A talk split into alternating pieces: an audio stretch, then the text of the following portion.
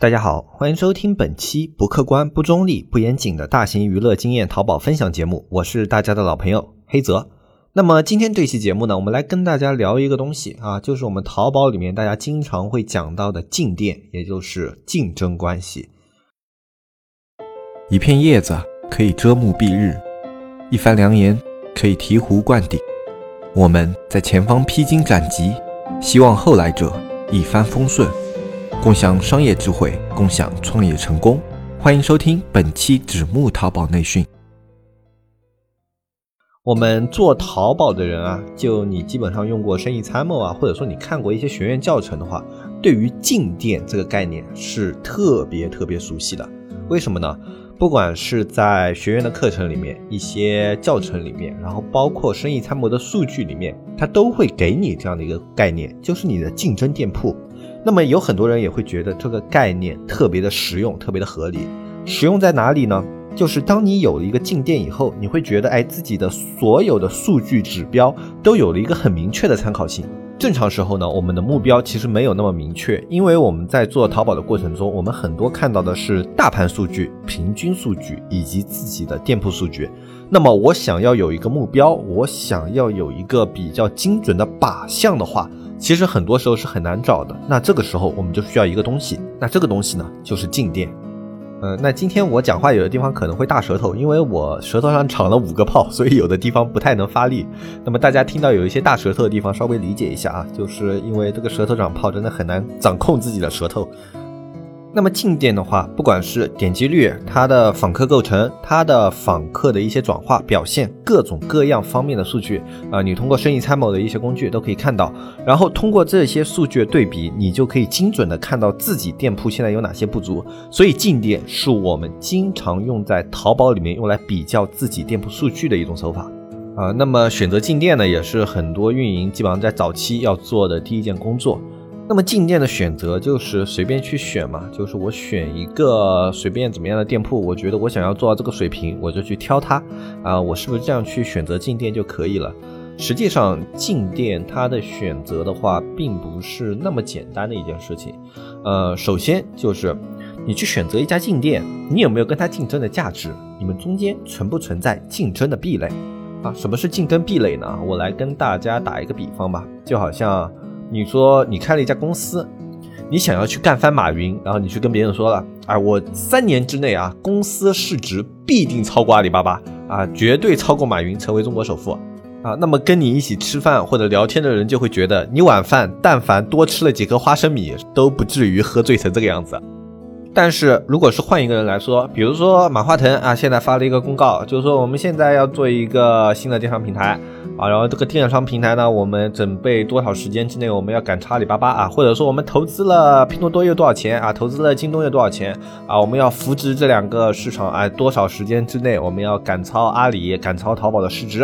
啊？那如果是马化腾去说这句话。那别人觉得，哎，这个事情啊，可能是真的。腾讯的战略要转移了啊，不会觉得马化腾今天吃饭这个花生米吃少了，对吧？那这个原因呢，就是马化腾跟马云之间他们不存在竞争壁垒，但是你跟马云之间存在着竞争壁垒啊。这个概念大家应该是比较清晰的。就实际上我们生活中啊，很多事情之间都是存在壁垒的，包括我们商业上也是。你在寻找进店的时候，如果你中间存在着竞争壁垒，就会有很多的问题。但实际上啊，作为一家新店来说，比如说你刚开淘宝还没有开始卖，那么这个时候你跟所有的店铺都会存在的竞争壁垒，就是你跟他们之间都是有差距的。这种时候我们应该怎么样去做呢？那么我们首先要做的第一件事情就是打破竞争壁垒啊。那什么是打破壁垒呢？一个仿佛不存在的东西，我怎么样去打破它呢？哎，这个东西就会让人觉得比较有意思啊。我们可以这样去理解，我们来聊一下一个李雪琴的事情。啊，什么是李雪琴呢？她是这一期脱口秀大会的一个选手啊，已经快到呃，已经到决赛了啊。然后呢，她以前也参加过啊，不过成绩没有这一次这么好。那么这一次也是让很多人都认识到了这个人。她其实，在参加脱口秀大会之前就有一定的知名度，她是一个网红。然后他在当网红的时候呢，呃，除了他本身做的视频比较有意思、比较幽默之外呢，他还有一个保留节目。他的保留节目是什么呢？啊，就是天天在微博上艾特吴亦凡。啊，就比如说我今天去干嘛了啊？跑到了清华大学门口啊，然后跟吴亦凡拍了个视频，就是啊，吴亦凡你好，我是李雪琴，你看这是清华大学的校门，你看白吗？然后就类似于像这样的，仿佛很弱智的视频，就拍了很多条，哎，经常啊两三天一条，两三天一条艾特艾特吴亦凡，然后后来终于有一天啊，吴亦凡艾特了李雪琴一条，就是。呃，内容回复是：Hello，李雪琴啊，我是吴亦凡，你甭管我在哪，你看这个灯亮吗？啊，就是回复了一个风格几乎完全一样的一个信息给了李雪琴。那么其实这样的一个过程呢，它就是完成了一种壁垒间的打破。本身在很早的时候，李雪琴跟吴亦凡之间，他们是存在的一个特别特别强大的壁垒的。因为吴亦凡作为一个比较顶流的流量明星，而李雪琴作为一个刚刚出道的小网红，他们之间的流量级别完全不同啊。然后正常情况下，吴亦凡也不会关心有这么一个人啊，是吧？但是通过他每天去发视频这样的一个行为呢，哎，吸引到了吴亦凡关注到有这么一个人，然后而且跟他在互联网上 形成了互动。那么这个互动其实对于李雪琴。来说是对他是一个正面互动，因为一个顶流的明星去回复了一个比较呃低流量的一个网红呢，那这种行为是对这个网红有着非常大的争议的，而且这个互动的内容也特别有意思，呃，对李雪琴的正面收益是特别大的。那么他这样就实现了一种壁垒间打破，呃，那这样子去理解的话，其实就是通过一些持续不断的努力去接近你的目标，哎，这就是打破壁垒的一个过程。对于我们做淘宝的店铺，其实也是类似的。有很多人啊，他上来的话，呃，会比较草率的去决定自己的进店。嗯，比如说这样吧，就是当他刚开淘宝店铺的时候，他觉得我可能想要做什么月销两万、三万，那么他就会去找一家现在月销呃比较好的一家店铺，然后就把它作为进店，然后就说我要做到跟他一样的一个水平，那么我就是数据都要朝他看齐。哎，我所有的点都要去跟它对标，对吧？那么做了一段时间以后呢，这样的一个目标呢，往往没有用。为什么呢？因为数据之间的差异太大了。一个新店，它的基础流量、访客转化都是特别低的。在这种情况之下，你去定一个高标准的进店的话，你会发现一件事情：这种标准很长一段时间内都难以实现，以至于你会觉得，哎呦，我的店铺哪里有问题？哪里有问题？哪里有问题？很多时候，你的店铺其实并不存在问题，只不过你现在对标的标准过高了。啊，这是一个很好很好理解的事情。那这种感觉呢，就像一个女孩子生活的环境呢，旁边是一群赵本山，然后去相亲，手上拿着一张吴彦祖的照片，始终找不到合适的对象。啊，那么这种情况呢，就会导致女孩子产生一种自我怀疑，就是我为什么找的都是赵本山呢？不是吴彦祖呢？是我自己不够好吗？啊，其实这不是女孩子的问题，是环境本身的问题。对于淘宝店铺来说也是这样子的。啊，你拿着一个过高的标准去要求自己，但是你在一个过低的一个环境里面的话，你就会发生一件事情，那就是。呃，我现在这个店铺所有的对标数据啊，不管怎么去操作都难以达到标准。那么这种情况下的话啊，你应该去反思一下，是标准的问题还是你的问题？不要这个做不到就是自己的问题。呃，很多时候其实是你一开始定的进店标准有问题。那么我们去打破壁垒的过程应该是一步一步的。对于我们商业来说，其实这一个点要比较的清晰一点。呃，因为你在做进店的时候，比如说我现在没有访客，那么我先拿一个一百访客的店铺做进店，这样的一个标准是不是很低？那么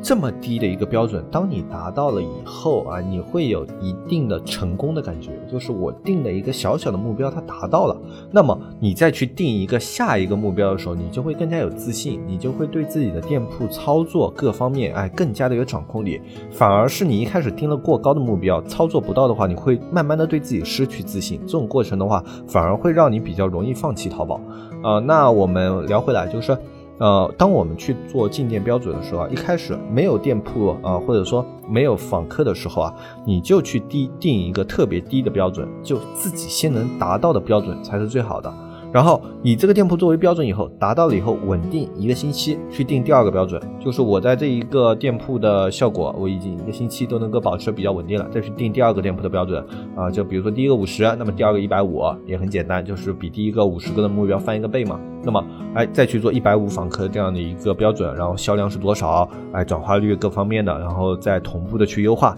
那么，当第二个级别达到的时候，你就会开始哎，慢慢的得心应手，你就会发现如何去跟进店去做对比，如何去优化自己的数据，你会变得特别的有方向感，就是呃，因为这些店铺跟你的店铺啊水平接近啊，所以当你们中间的数据有差异的时候啊，你是能够比较好的解读出来这种差异可能出现在哪里啊，因为流量构成啊什么这些你都能看到，然后解读完以后，你可以猜测进店用了什么样的一些手法，你可以自己去尝试这些手法，然后尝试了以后呢，啊如果没有效果，再看看问题可能出现在什么地方，就一步一步的去优化，这样优化会更加有方向性。那么啊，我们在。讲回一开始那个比方，就是你一开始就拿了一个很高标准的店铺，你会发现啊，点击率不行，访客量不行，转化率不行，销量不行，各个方面都不行。然后你就去一每一个都去很用功的去优化，但是你并不一定能看到效果，因为呃，你优化的时候你并不知道这样的优化它有没有起到效果，它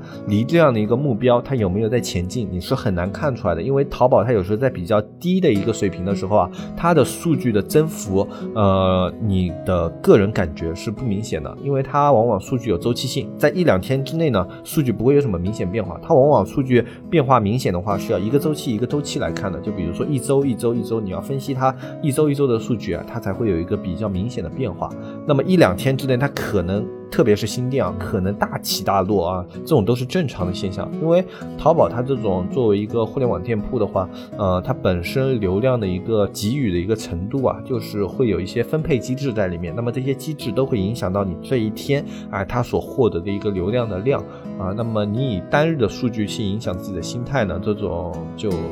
本身这个看数据的方法呢，就稍微有一些问题。今天这一期节目的内容其实是特别特别简单的，但是它这个思路我觉得是特别特别有用的，特别是对于新手卖家，呃，包括一些老的卖家也是有一定用处的。因为有一些老卖家他可能是三四层级的店铺，然后他想对标一些五六层级的店铺，呃，这样其实也有一些操之过急了。你四层级对标五层级还可以，但是你三层级对标五层级或者四层级对标七层级的话，这种越级的一个对标行为呢，就明显是会有一些问题的。因为当你在不同层层级的时候，你的运营方法、投入资金、运营方式都是不同的。那在这种不同的标准之下呢，因为你跨度过大了，你就很难看出差异在哪里。越近的店铺，你越能看出你们店铺之间操作方法的不同，从而去对自己进行优化。这也是去寻找比较接近的竞争对手的一些好处。所以呢。当我们在做淘宝的时候啊，一定要认清自己跟这个店铺之间壁垒的一个差距，然后逐步的去打破这种差距，